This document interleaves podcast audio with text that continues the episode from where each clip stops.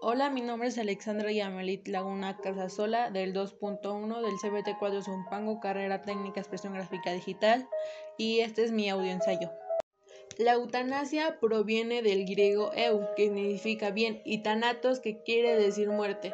Esto deduce que el significado de la palabra eutanasia quiere decir el bien morir, a lo que se determina como una muerte sin dolor cuando las personas llegan a tener una enfermedad terminal puesto que las enfermedades terminales, entre otras, pueden llegar a causar mucho dolor, tanto físico como emocional, en el que algunas de las personas que están en esta situación llegan a pensar negativamente, hasta el punto de decaer emocionalmente y algunas otras personas suelen llegar a pensar positivamente, aun sabiendo que en algún momento de su vida pueden llegar a morir. Esto puede ser considerado como un acto de piedad para las personas que sufren mucho a causa de una enfermedad terminal o cualquier otra en la cual ya no haya una solución o les den pocas posibilidades de vivir, ya que como antes mencionado les llega a causar dolor emocional, físico y moral. Según la Real Academia Española, la eutanasia significa intervención deliberada para poner fin a la vida de un paciente sin perspectiva de cura muerte sin sufrimiento físico. Es la práctica de poner fin a la vida de un paciente para limitar su sufrimiento. El paciente en cuestión normalmente tendría una enfermedad terminal o experimentaría un gran dolor y sufrimiento, también llamada muerte por piedad, acto o práctica de dar muerte sin dolor a personas que padecen una enfermedad dolorosa, incurable, un trastorno físico, incapacitante o permitirles morir al suspender el tratamiento o retirar los medicamentos artificiales de su soporte vital. Debido a que no existe una disposición específica al respecto en la mayoría de los sistemas legales, generalmente se considera como un suicidio si lo realiza el paciente o un asesinato si lo realiza otro. Sin embargo, los médicos pueden decidir legalmente no prolongar la vida en caso de sufrimiento extremo y pueden administrar sus medicamentos para aliviar el dolor, incluso si esto acorta la vida del paciente. Hay varias formas de eutanasia, las cuales cada una tiene una definición distinta, el cual nos ayudará a distinguirlas de las otras. Eutanasia voluntaria, manifestación explícita del paciente de su deseo a morir. Es el propio paciente el que toma la decisión y solicita la muerte, ya sea en persona o a través de algún documento que haya dejado escrito.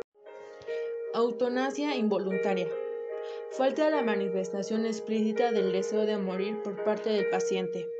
Ocurre cuando es un tercero quien toma la decisión, como un pariente cercano o en su ausencia un representante legal pues el paciente no se le puede consultar debido a su condición y no ha dejado ningún tipo de escrito al respecto. Eutanasia activa. Provoca la muerte por el agente. Se da en los casos en el que el personal médico interviene en el cuerpo del paciente para producir la muerte, suministrándole fármacos o sustancias. Eutanasia pasiva. Deja morir al paciente. Se da en los casos en el que el personal médico no interviene en el cuerpo del paciente para salvarle la vida, sino que prácticamente una omisión de procedimientos resucitatorios o terapéuticos para permitirle al paciente morir.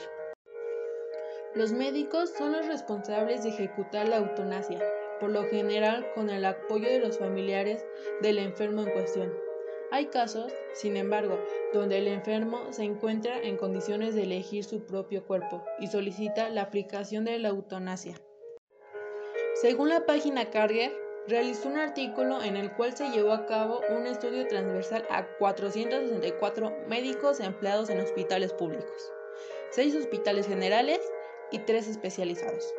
Para la realización de la eutanasia, los resultados lanzados fueron los siguientes. El 43.9% informó que el Ministerio de Salud debería legalizar la eutanasia bajo ciertas condiciones restringidas. Además, el 29.1% de nuestra población estaba dispuesta a realizar la eutanasia. En conclusión, con los resultados obtenidos se determinó que las actitudes de los médicos hacia la eutanasia son diversos.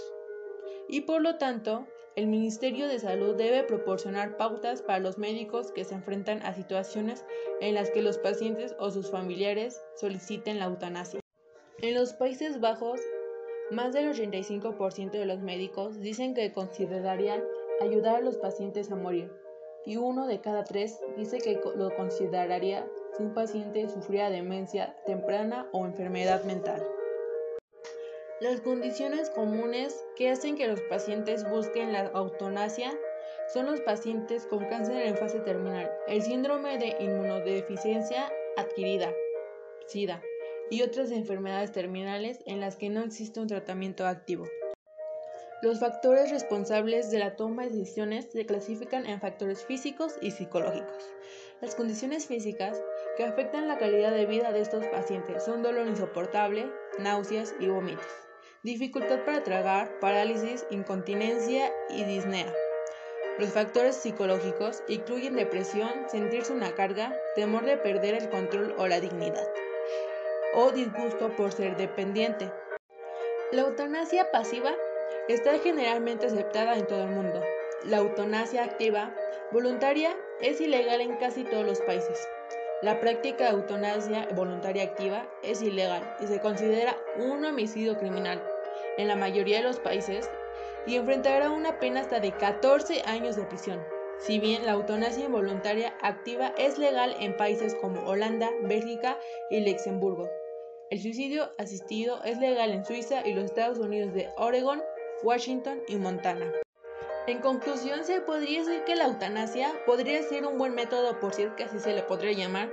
¿Por qué? Porque por un lado, antes mencionado, se podría tratar de una buena causa o usar de forma adecuada para ayudar o que se reconozca que dichas personas no sufran más de los dolores que les lleguen a ocasionar las enfermedades, ya sean terminales, a las que les dan pocas posibilidades de vida, a poco tiempo de vivir o alguna similar que tengan en ese momento y pueda descansar de manera pacífica, siempre y cuando el paciente lo desea así o no haya más alternativa ya que los medicamentos recetados ya no cumplen con su función y sufren más o cuando el paciente ya no pueda hasta tal punto de estar en coma o alguna otra situación similar y no le den tanta esperanza de vida y el familiar a cargo de dicho paciente autorice la eutanasia.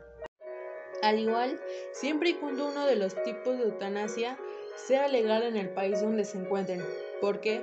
Ya que si no es legal, se estaría cometiendo un delito ante la ley y los derechos de dicho paciente o persona, puesto que estarían ocasionando un homicidio. Y si dicho paciente no autorizó la eutanasia, se tiene que respetar su decisión.